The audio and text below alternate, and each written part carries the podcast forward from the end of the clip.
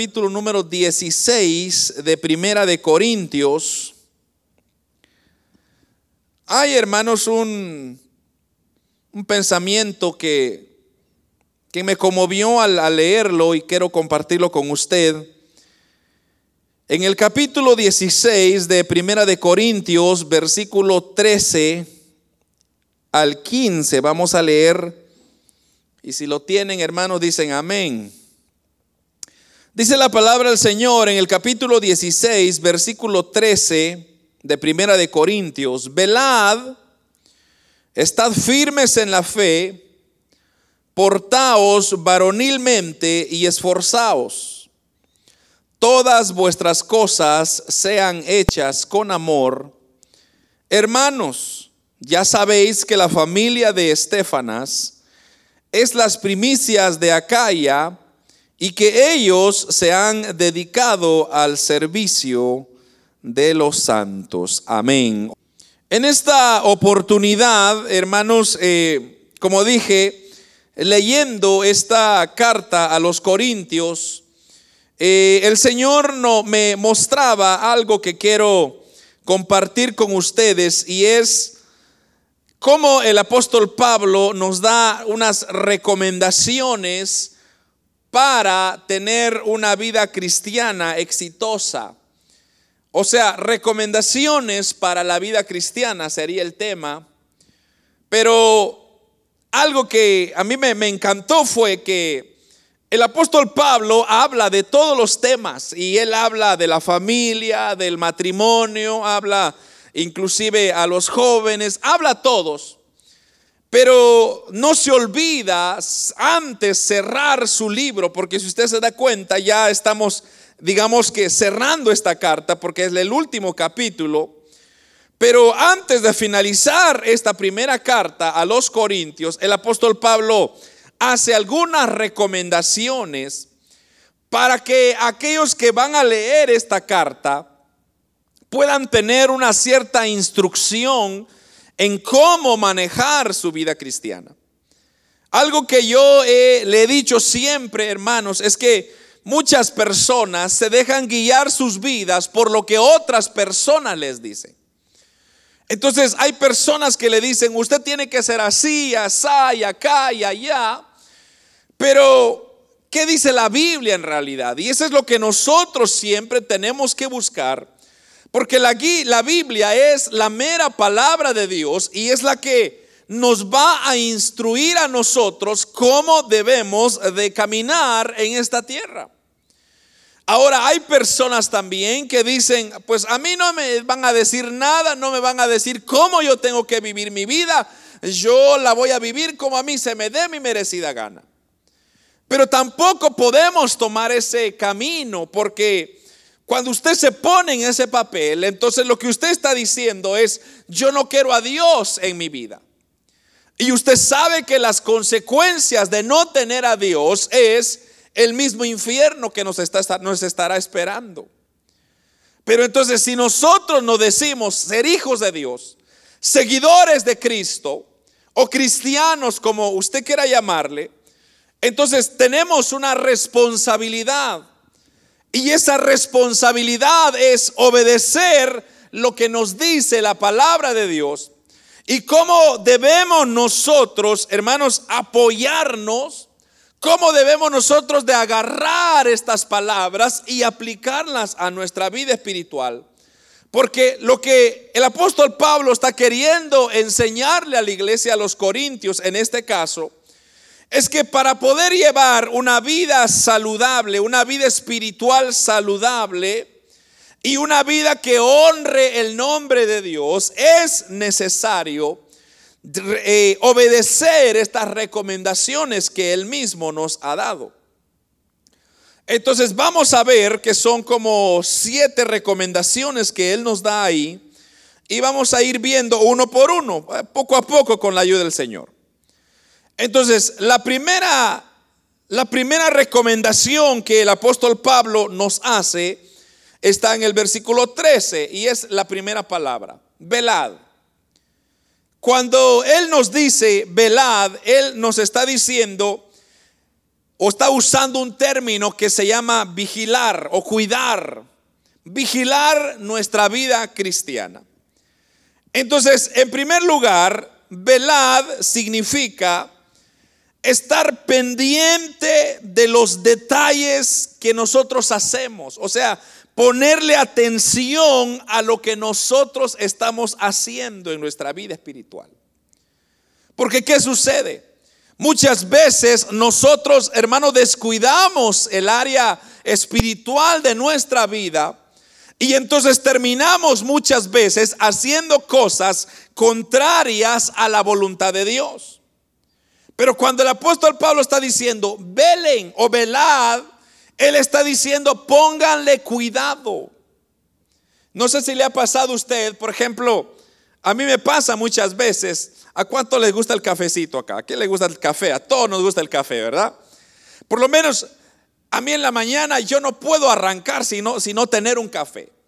Entonces, yo recuerdo muchas veces que cuando usted echa el café, pone la percoladora, su café, o como usted prepara su café, usted prepara su café en, en su taza y comienza a prepararle, a echarle azúcar, a echarle la leche. Pero en muchas ocasiones cuando alguien mal está hablando o alguien más o usted no se percibe y usted está echando la leche y se rebalsa el vaso. ¿Cuánto le ha pasado algo así? O, o, ha echado mucho azúcar, por ejemplo. En una ocasión me recuerdo, por estar prestando atención a lo que estaba pasando en la cocina, yo ya le había echado como cinco cucharadas de azúcar, imagínense. Entonces, y vengo yo y bueno, lo, muevo, lo preparo y cuando me voy a, echar el, primer trago de, de café, voy sintiendo, hermanos, que era pura miel. Pero ¿qué pasa? ¿Qué pasó? Lo que pasó fue que yo no le puse atención a lo que yo estaba haciendo. O sea, en otras palabras, me descuidé de lo que yo estaba haciendo. Entonces, ¿por qué? Porque alguien más me habló o alguien más me distrajo. Entonces, esa es la figura que el apóstol Pablo nos está dando aquí. Que no descuidemos nuestra vida espiritual. O sea, vigilemos, velemos, tengamos cuidado de que hayan cosas que se van a levantar, que van a venir y van a querer, hermanos, como distraernos. Hay un escritor, bueno, un judío escritor que a mí me encanta mucho, que se llama eh, Charles ah, H. Spurgeon o Carlos Spurgeon en español. Él dijo de esta manera cuando él leyó esta, esta palabra, él, él, lo puso en sus, de esta forma y él dijo, uno de nuestros principales cuidados debe ser el que nosotros mismos seamos salvos. Mire esto. O sea, Carlos Spurgeon, cuando él leyó esta porción de, de velad, lo primero que él se le vino a la mente fue, uno de nuestros principales cuidados debe ser el que nosotros mismos seamos salvos. O sea, ¿qué es lo que estás diciendo él ahí? Él básicamente está diciendo, tenemos que ponerle atención a nuestra vida espiritual porque puede ser que nosotros no seamos salvos. Eh, otro ejemplo, por ejemplo, práctico, a no sé cuánto de ustedes se le ha olvidado echarle gas al carro, por ejemplo. O a cuánto se le ha olvidado dejar el carro prendido, por ejemplo. O a cuánto se le ha olvidado dejar sus llaves dentro del carro, por ejemplo. O dentro de la casa. O cosas que se nos han, hemos olvidado. ¿Por qué? Porque hemos dejado de velar. O sea, hemos, nos hemos descuidado. Entonces, la vida espiritual significa que debemos detenernos en nuestra vida y evaluarnos constantemente si es que la palabra de Dios es nuestra guía. Allá el Salmo 119, versículo 105 dice, lámpara es a mis pies tu palabra y lumbrera a mi camino. Pero nótese, lámpara es a mis pies tu palabra. O sea, la, la Biblia, la palabra de Dios es la lámpara que nos está guiando. Si nosotros no le ponemos atención a nuestra lámpara, entonces la lámpara se puede apagar. Y usted sabe que cuando la luz se apaga en un lugar oscuro, oh hermano, usted no puede ver, usted no puede avanzar. Usted no puede discernir qué hay alrededor porque usted necesita la luz para poder ver y por no golpearse. Por ejemplo, si usted se mete en un closet, hermano, lleno de cosas y no prende la luz, lo primero que más seguro que se va a golpear. Más seguro que se va a caer. ¿Por qué? Porque no hay nada que le dice a usted, ahí hay un obstáculo. Entonces, en la vida cristiana, en la vida espiritual, es exactamente lo mismo. Cuando la palabra de Dios deja de ser mi guía, entonces esa palabra, esa luz se apaga. Y entonces yo ya no sé por dónde voy a caminar. Entonces usted podría decir, hermano, pero eso es ilógico, porque yo sí sé por dónde voy caminando. Claro, con los ojos materiales que tenemos, pero en la vida espiritual nos estaremos guiando hacia un camino que después será lamentoso. Entonces, inclusive el apóstol Pablo le dijo a Timoteo, Timoteo era un joven a la cual él le dijo, evalúa o que evaluara su vida y palabras que debía él estar seguro, por ejemplo, en 1 Timoteo 4:16, si no me equivoco, dice el versículo 16 del, capítulo 4 de 1 Timoteo, unos, unos libros más adelante, le dice el apóstol Pablo, ten cuidado de ti mismo y de la doctrina, persiste en ello, pues haciendo esto, te salvarás a ti mismo y a los que te oyeren. Mire esto. Este es un consejo muy importante. Ten cuidado de ti mismo. Solo ahí ya usted tiene una idea qué es lo que el apóstol Pablo está diciendo a Timoteo. Entonces Timoteo era un joven, hermanos, como muchos jóvenes que están acá y que quizá me están viendo. Y una de las naturalezas del joven es que el joven es muy muy aventado, muy muy muy disparado, no piensa muchas veces, sino que él actúa. Entonces la naturaleza del joven es eso. ¿Por qué? Porque él está en su edad donde él piensa que no van a haber consecuencias de sus acciones. Ya cuando uno entra un poquito más viejito, ya unos cuantos años más, ya los pelos ya están eh, poniéndose blanquitos, entonces ya usted piensa antes de dar un paso. Porque la, vida misma, la experiencia misma le ha enseñado de que si usted no toma un buen paso, se va a caer, se va a lastimar. Entonces el apóstol Pablo le dice a Timoteo, al joven Timoteo, le dice, ten cuidado de ti mismo, pero también ten cuidado de la doctrina. La doctrina, hermanos, es la palabra de Dios. La doctrina es todo lo que está en este libro. Por eso yo le he dicho muchas veces, no creamos lo que muchas gentes andan diciendo allá afuera. Si está pegado a la palabra de Dios, entonces hay que oírlo. Pero si no, tengan cuidado, porque lo que hace, hermanos, el hombre es que siempre, siempre, siempre, siempre anda buscando su propio interés. Y yo le di este ejemplo hace mucho tiempo atrás sobre esto de la, de la desinformación de la vacuna. En un principio, cuando eh, esto del virus, hermanos, se disparó. Mucha gente comenzó a grabar videos, inclusive doctores, enfermeros, personas especializadas, diciendo que la vacuna era aquí, que el virus era allá, y comenzaron a decir tantas barbaridades. Y una de las cosas, inclusive hubieron hermanos que a mí me dijeron, mire hermano, ¿usted qué piensa de esto? Yo le decía, no le hagan caso. Pero es que es un doctor.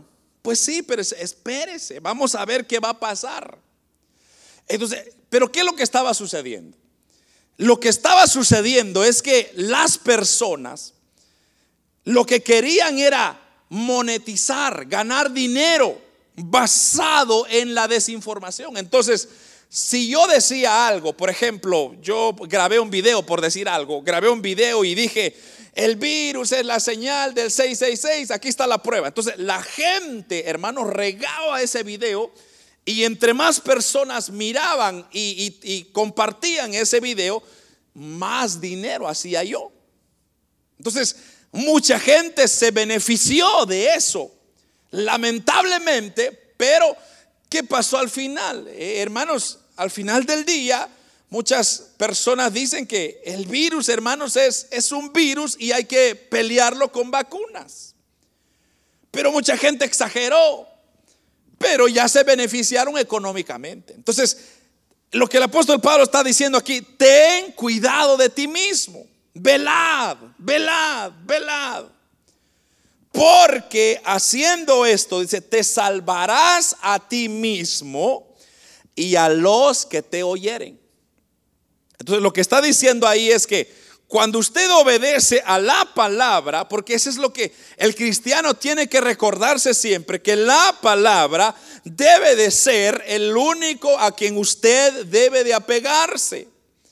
¿Por qué? Porque la palabra de Dios es la única que nos ha mostrado a través de la historia, a través de la ciencia, que es la única y verdadera palabra de Dios para nosotros como cristianos, como hijos de Dios, no podernos darnos el lujo de no leer la palabra, por ejemplo.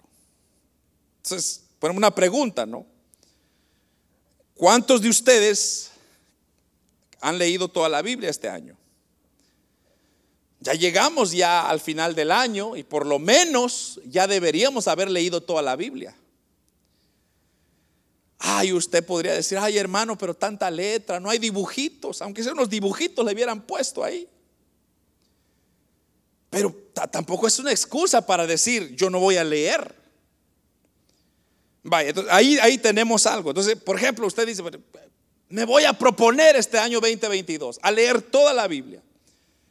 Y muchas veces cuando usted se propone, no se proponga, hermanos, por ejemplo, comenzar con libros de Jeremías, Isaías, porque son libros que quizá usted no va a entender, son libros muy simbólicos. Por ejemplo, Apocalipsis es un libro muy simbólico.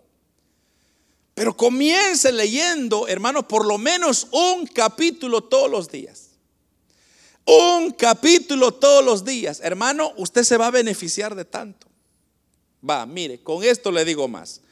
Si usted lee un versículo todos los días, ese versículo, hermanos, es como una pastilla que usted se está tomando, mire. Y se está tomando y se está tomando. Entonces es como la vitamina C. Cuando usted se toma la vitamina C, usted no siente que está trabajando.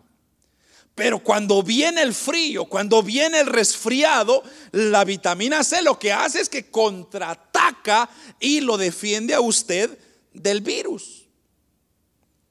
Pero usted no sabe que está trabajando, usted solamente se lo está tomando.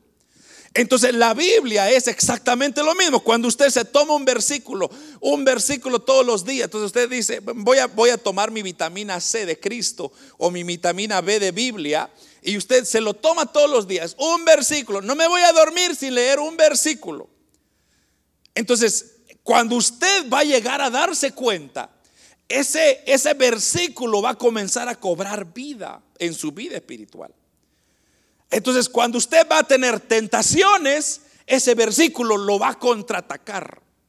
Cuando usted va a tener problemas, ese versículo lo va a contraatacar, lo va a proteger. Cuando alguien le quiere hacer daño, el versículo bíblico lo va a proteger. ¿Por qué? Porque la palabra de Dios es, hermanos, nuestro escudo, es nuestra, nuestra fortaleza. Entonces, para mantener una vida de, vigilia, de velad, como está diciendo aquí la, recomendación que nos está dando el apóstol Pablo, hay que tener una vida devocional, pero también, hermanos, hay que orar. La oración es como el azúcar al café. Lo que hace la oración es que endulza la vida nuestra. Porque si no vivimos amargados todo el tiempo, hermano, y, qué feo es vivir amargado, ¿verdad? No sé si usted le ha tocado vivir con alguien amargado. Eso es feo, hermano. Esa persona que es amargada no le, no le gusta nada. Se levanta molesto. Que hay mucho sol, que hay mucha nieve, que hay mucho frío, que hay... Nunca está contento una persona amargada. Pero la persona que que vive feliz disfrutando lo que dice, qué, qué lindo el día. Ay, está lloviendo, ganas de dormir dan, pero qué bonito. La lluvia nos está ayudando a las plantas, por lo menos vamos a tener grama verde. La persona que es de, ese, de esa ve siempre cosas buenas, pero la amargada, todas las cosas le caen mal. No, que ese suéter no sirve, te ves feo, te ves fea. Esos zapatos están horribles. Hermano, no le agrada a uno para nada. Uno no quiere estar cerca de las personas amargadas, pero esas personas son porque no oran. No se toman su vitamina Biblia y no se toman su azúcar de oración. Aleluya. Entonces, si no hay, hermanos, un café que no tiene azúcar es amargo. ¿Y, qué cara pone usted cuando usted pruebe ese café amargo? Dice, qué bonito! No, usted dice, ¡ay, qué feo está este café! Pero cuando usted le echa ya el azúcar, hermano, entonces ya usted le, va dando un sabor. Y más si usted le gusta la leche, la crema, ay, usted dice, qué delicioso café. la vida cristiana es así. Se disfruta la vida cristiana cuando usted le va echando los condimentos apropiados. Entonces está la, la lectura, está la oración, está el congregarnos, por ejemplo. Hay personas que dicen, no hermano, yo en mi casa me congrego, gracias a Dios estoy bien, pero es necesario congregarse. Hermanos, es necesario ver a los hermanos, saludarnos en el amor del Señor, animarnos en el amor del Señor. Entonces, ya tenemos lectura, oración, congregarse, servicio, por ejemplo. El servir a Dios en la obra, hermanos, eso es algo bonito. Porque eso le da vida a uno, le mantiene la fe, le mantiene velando. Porque recuérdese usted que para poder servir a Dios, uno de los requisitos es mantenerse en santidad con Dios. Y, la santidad se, se refiere a que usted tiene que cuidarse de tantas cosas que van a romper su relación con Dios. Entonces, lo, que usted ve eh, o lo que usted y yo tenemos que ver y estar atentos es velar viendo nuestra vida, estar atento a los ataques que el diablo va a hacer.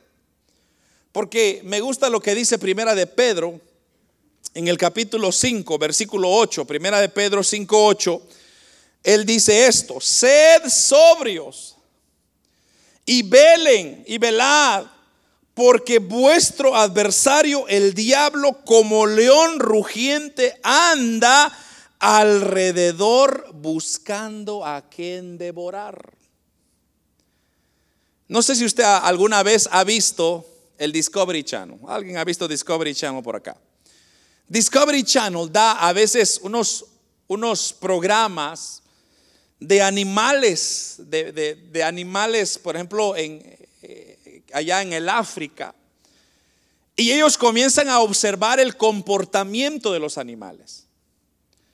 Entonces, una de las características que tiene el león es que el león es muy inteligente, pero a, pesar de que él es el rey de la selva, él usa mucha inteligencia para poder capturar a su presa. Entonces, una de las cosas que el león hace es que comienza a darle vuelta a donde está su presa. Entonces él comienza, pero lo hace escondidas. Entonces el león se esconde y comienza a observar y a ver que si él ataca aquí, ¿por dónde se va a escapar el, digamos, un venado? Si quiere cazar un venado, él comienza a observar y decir, bueno, si, si yo le, le caigo por acá, el venado va a salir para allá y para allá. Entonces me voy a ir por otro lado. Y él se va por otro lado y, hace lo mismo. Entonces, cuando él ya sabe y él dice, si yo lo ataco acá, ahí hay una montaña, rápido lo voy a agarrar. Entonces le cae. Y el pobre venadito, como ya está arrinconado, ya no tiene para dónde escapar. Entonces cae en presa de el león. Entonces aquí está diciendo el apóstol Pedro el diablo, nuestro adversario, es como un león que está rugiendo. O sea que el diablo, Satanás, hermanos, él no se va a presentar a usted como dos cachos, dos cachos vestido de rojo con un tenedor y le va a decir, ¡ah! Ya te tengo. No, el diablo no va a hacer eso. El diablo lo que va a hacer es va a comenzar a rodearnos, a rodearnos. Y va a decir, ah, este no ora, ya lo tengo. Ah, este no lee, ya lo tengo. Ah, este le gusta el YouTube, por el YouTube le voy a caer. El Facebook o lo que sea. Pero hermanos, Satanás es, un, es muy inteligente. Pero entonces, lo que está diciendo el apóstol Pedro, anda alrededor buscando a quien devora. Entonces, si él anda buscando a quien va a devorar, es porque él está observando. Entonces está diciendo, ah, a este, este, no le puedo hacer nada porque pues me va a defender con la palabra. Este está orando, este se está congregando. Entonces, este no lo voy a poder derribar. Mejor me voy a quedar otro que está por allá flojo. Ese que no ora, ese que no lee, ese que no se congrega, a ese le voy a caer. ¡Ra! Lo cae. Y entonces la persona, el estado de la persona, viene a ser, hermanos, terrible. Pero, ¿qué es lo que el apóstol Pablo está diciendo? Entonces, velen, hermanos, cuídense. Lo que el apóstol Pablo está diciendo es, compórtense bien, observen su comportamiento. Como cristianos no podemos darnos el lujo de confiarnos o darnos el exceso de confianza. Por ejemplo, hay muchas personas que dicen, oh hermano, a mí yo estoy bien, a mí nadie me va a hacer nada. ¿Cómo no? El problema es que la batalla que nosotros tenemos no es contra alguien físico si no es, dice la Biblia, contra huestes, contra potestades, contra ángeles que usted no mira. Entonces esos están peleando por usted, se están peleando. Pero hay alguien que siempre nos está protegiendo y es lo que dice el Salmo 37.4 o perdón 34.7. El ángel de Jehová acampa alrededor de mí y me defiende pero es el ángel de Jehová. Porque si Dios nos deja, si el ángel, la presencia de Dios nos deja, entonces hermanos, estamos consumidos, estamos quemados. El segundo recomendación que el apóstol, lo primero que él dice es, vigilen, velad. La segunda recomendación para nuestra vida cristiana es firmes en la fe. Dice ahí, estad firmes en la fe. Estar firmes en la fe significa mantenernos constantemente dependiendo de la fe cristiana. O sea, en otras palabras, es como cuando el doctor le dice a usted, mire, usted no vaya a dejar de tomar agua, tome agua. Pero ¿qué hacemos nosotros? Ay, hermano, ¿a cuánto le gusta el agua aquí? Algunos sí, algunos no. Yo conozco personas que odian el agua. Se llenan de puro café y Coca-Cola. Pero, pero, hermano, el cuerpo necesita ocho vasos de agua al día.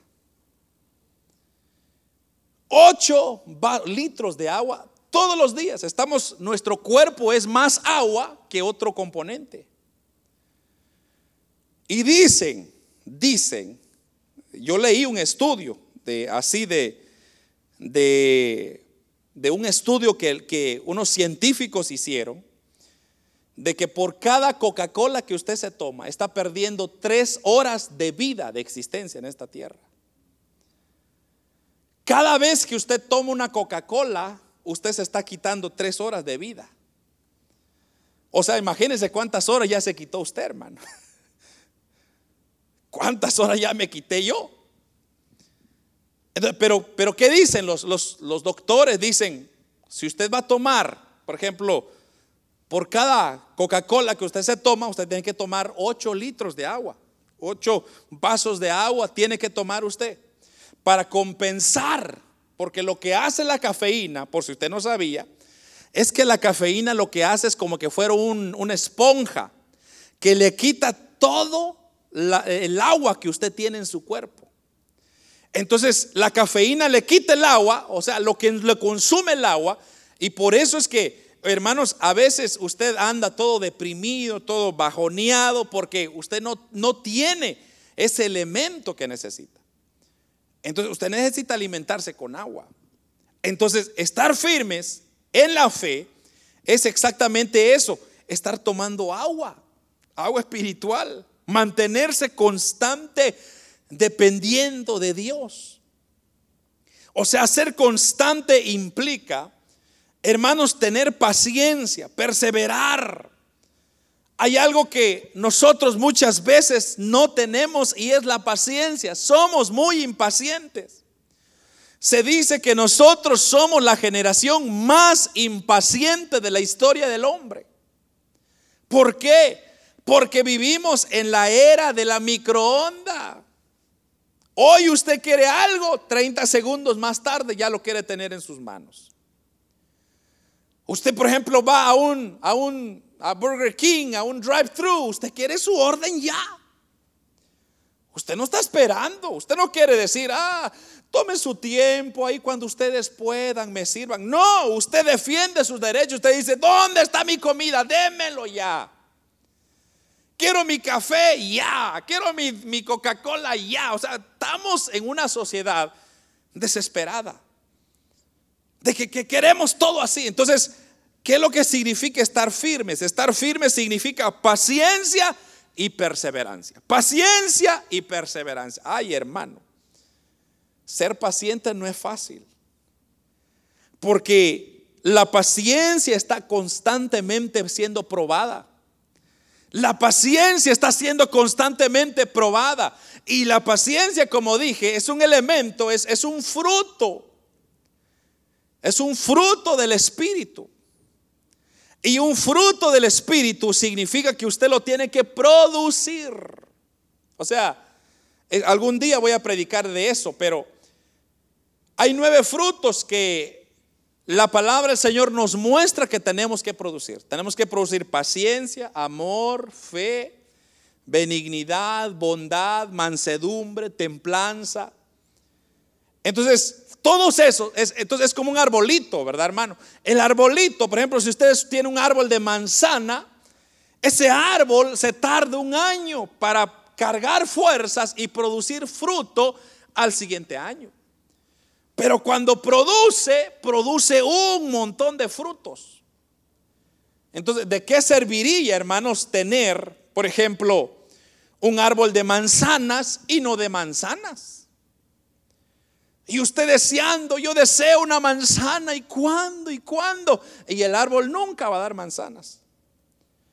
Pero no, la naturaleza de Dios es que ese árbol todos los años, hermano, siempre da manzanas. ¿Y cómo lo da?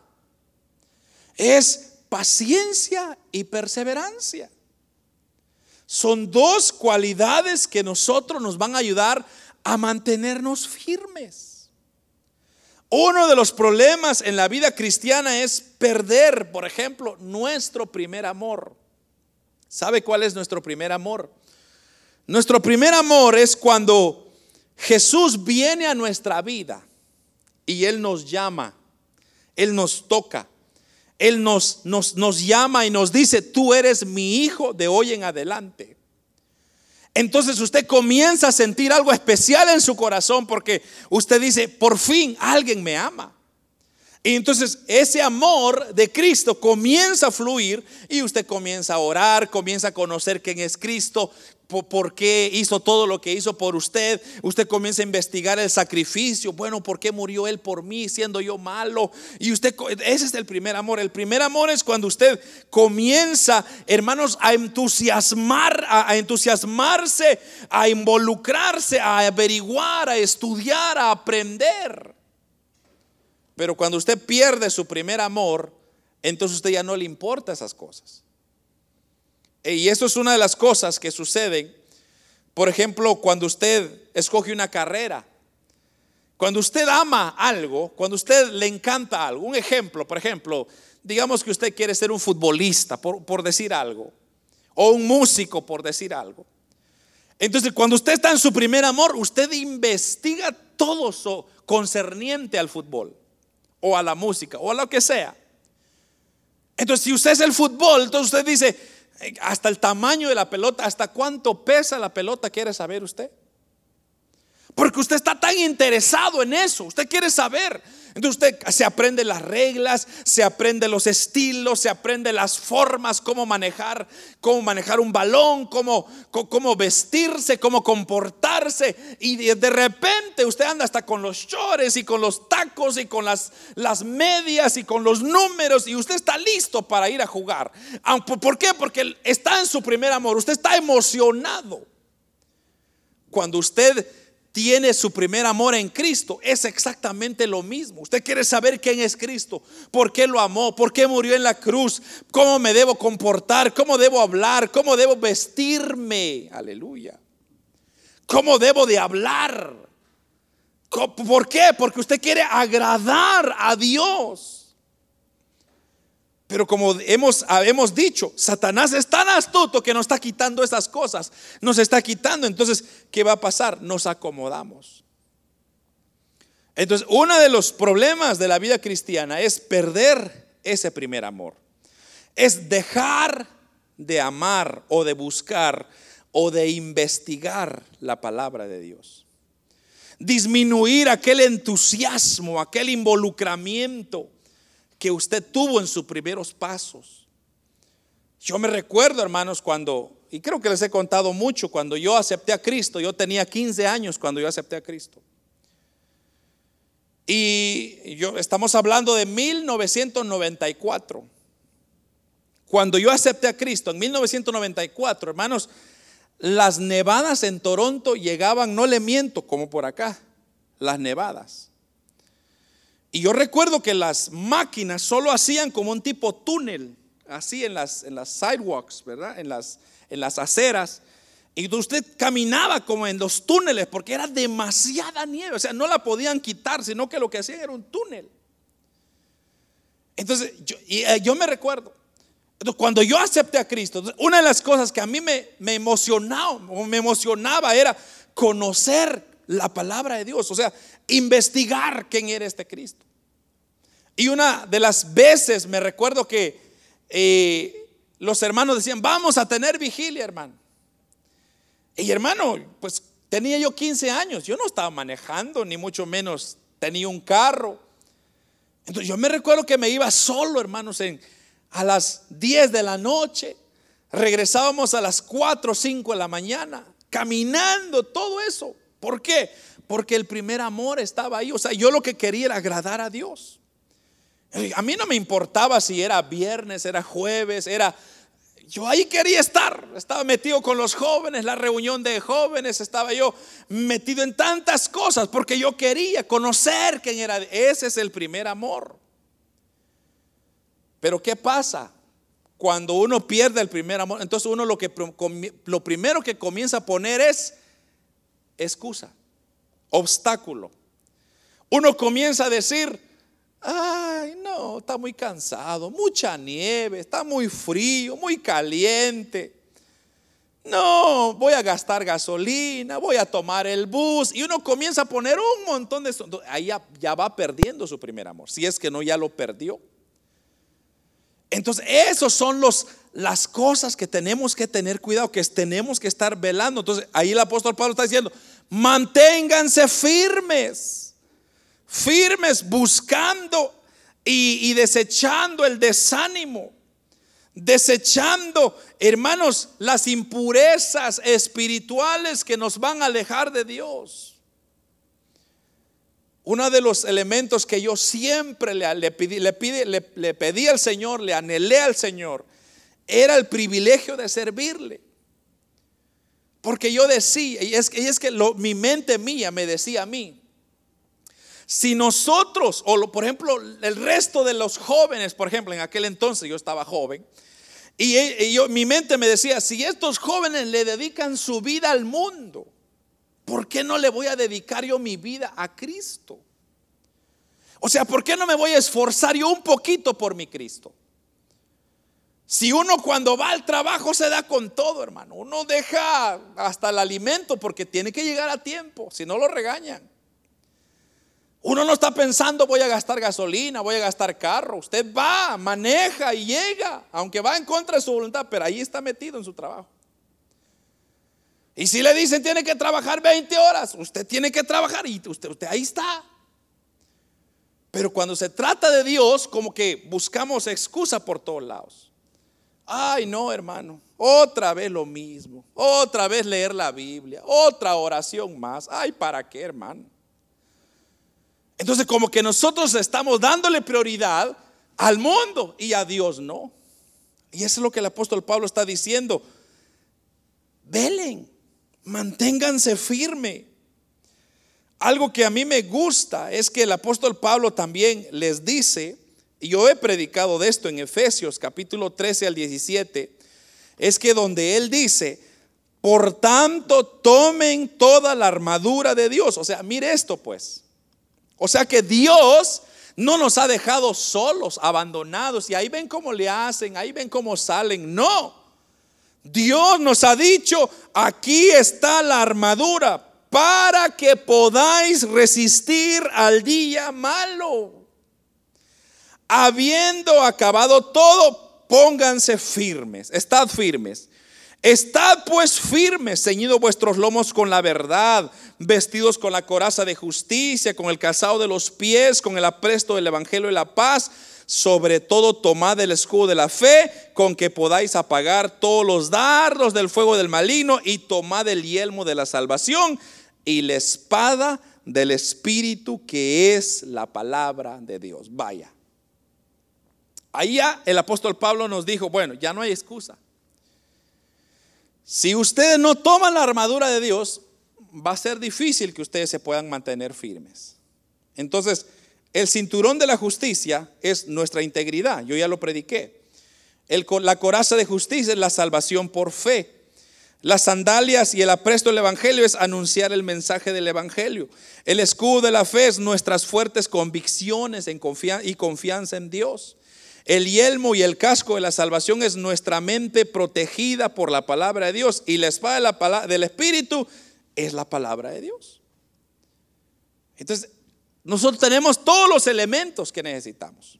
Pero continuemos. El tercero es ser valiente y esforzado. Dice el versículo 13. Velad, estad firmes en la fe portaos varonilmente y esforzaos, o sea, ser valiente y esforzaos. Otra recomendación importante que el apóstol Pablo nos da es la de portarnos varonilmente y esforzarnos. ¿Qué significa esto de varonilmente y esforzados? Esto quiere decir, hermanos, que debemos de ser valientes, no renunciar jamás ante las circunstancias que nos intimiden. Entonces, por ejemplo, una de las cosas que el varón tiene es que el varón siempre por su naturaleza es que el hombre es más atrevido, más sin miedo. Entonces, por ejemplo, ponga, ponga un ejemplo, ¿no? Por ejemplo, pongamos un, un ratón enfrente de los pies de una hermana o de una mujer, ella sale asustada. Una cucaracha, por ejemplo. O yo no sé qué le tienen miedo ustedes, pero el hombre, el, hombre no, no ah, tal vez hay unos cuantos por ahí, pero es raro que el hombre tenga miedo a un ratón. Pero una mujer sí. Entonces lo que está diciendo ahí es, el hombre, pórtense varonil, o sea, pórtense como que, así como ustedes se comportan, está diciendo, frente a una situación. Entonces, esto quiere decir, de pónganse valientes. No vayan a renunciar cuando viene una, un miedo, una intimidad, sino más bien esas palabras, como por ejemplo le dijo el Señor a Josué o Moisés a Josué. Si usted se recuerda, allá en, en Josué, si no me equivoco, Josué 1, 6 al 9, Él le dice, esfuérzate y sé valiente porque tú repartirás a este pueblo por heredad la tierra de la cual yo juré a sus padres que le daría a ellos. Solamente esfuérzate y sé muy valiente para cuidar de hacer conforme a toda la ley que mi siervo Moisés te mandó. No te apartes de ella ni a diestra ni a siniestra para que seas prosperado en todas las cosas que emprendas. Nunca se aparte de tu boca este libro de la ley, sino que de día y de noche meditarás en él para que te guarde y hagas conforme a todo lo que está en él escrito, porque entonces harás prosperar tu camino y todo te saldrá bien. Mira que te mando que te esfuerces y seas valiente, no temas ni desmayes, porque Jehová tu Dios estará contigo en donde quiera que vayas. Aquí está el consejo más claro para todos nosotros. Esforcémonos y seamos valientes. Aquí está el consejo más práctico. Dice que no se aparte, nunca se aparte de tu boca este libro de la ley. La palabra de Dios nunca vaya a quedarse, hermanos, en un estante agarrando polvo, sino más bien hay que abrirla, hay que leerla, hay que esforzarse, hermanos. Si nos damos cuenta, tres veces Dios exhorta a Josué a ser esforzado y valiente en estos versículos que leímos. La primera es para que se cumpla la misión de la cual él le encomendó de introducir a Israel a la tierra prometida y repartir las tierras. La segunda es para cumplir la palabra de Dios y en general, hermanos, le exhorta a ser valiente en cualquier parte o tarea que realice sabiendo que Dios está con él. Es maravilloso saber, hermanos, que cuando Dios está con usted, usted puede enfrentar todo tipo de adversidad. Todo tipo de problemas se puede levantar. Pero cuando usted está anclado en Dios, usted se va a dar cuenta que las cosas no van a ser fáciles, pero van a ser más prácticas. Usted va a tener más salidas, más soluciones. Porque eso es lo que Dios hace. O sea que cuando usted está ya quedó encarcelado, ya no puede salir, entonces Dios le dice, no hombre, aquí está otra puerta, solo empújala. Porque así es Dios.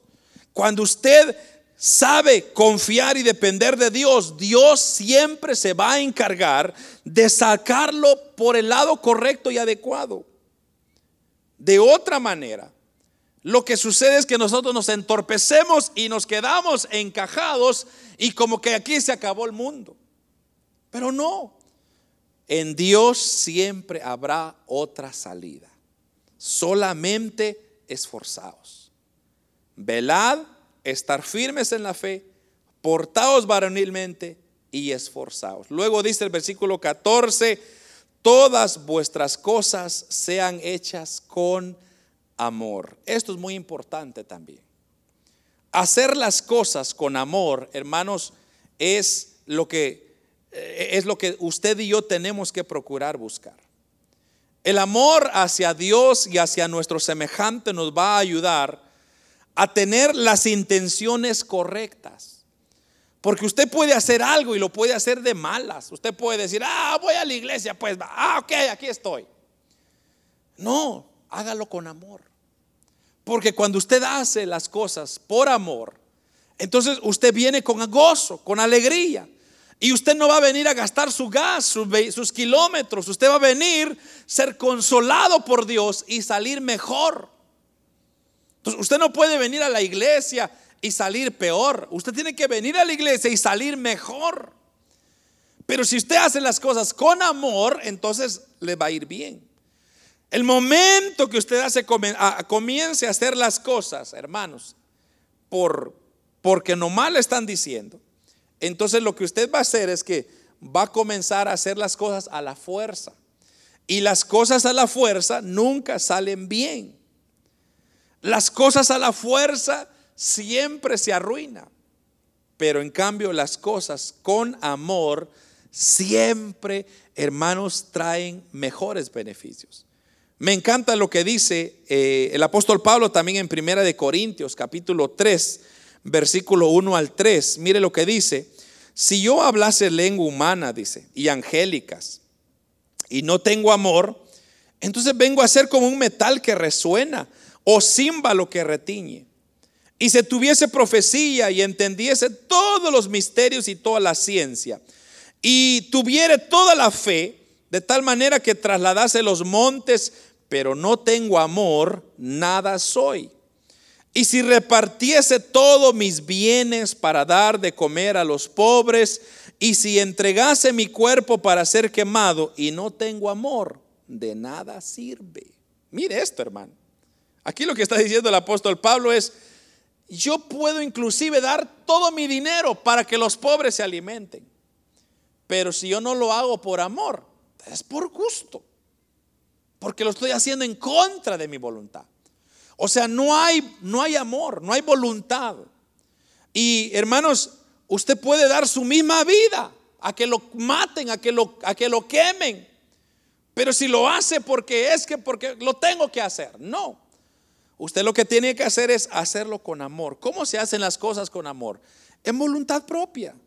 Usted anda buscando el interés de otros.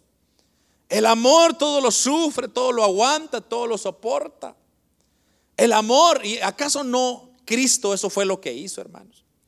Cuando lo estaban golpeando en camino a la cruz, le, dice que al final de esos, de esos lazos que usaban para golpearle ponían unas, unas púas de, de metal, así bien filudas. Entonces cuando golpeaba el cuerpo y jalaban, le quitaba pedazos de carne.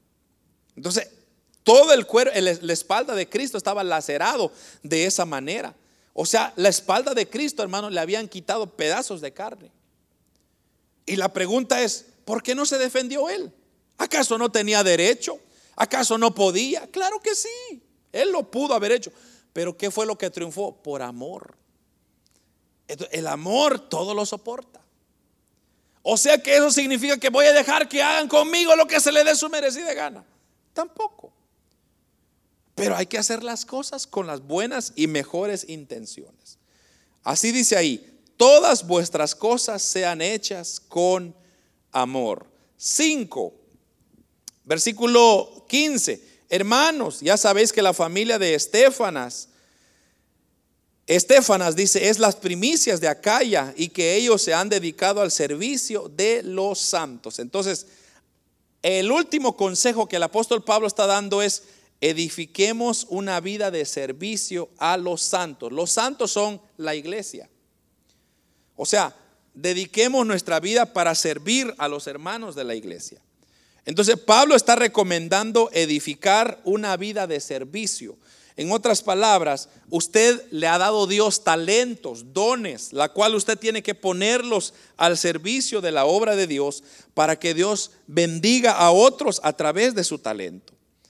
Entonces, aquí en esta, en esta carta, él está elogiando a una familia o a la familia de Estefanas, la cual se había dedicado al servicio de los santos. O sea que si hay algo que debemos de hacer en nuestra vida cristiana es descubrir aquel ministerio a la cual Dios nos llama y nos dedica. Entonces, si usted es hábil para la música, sírvele en la música. Si usted es hábil para otras cosas, sírvele en esa área.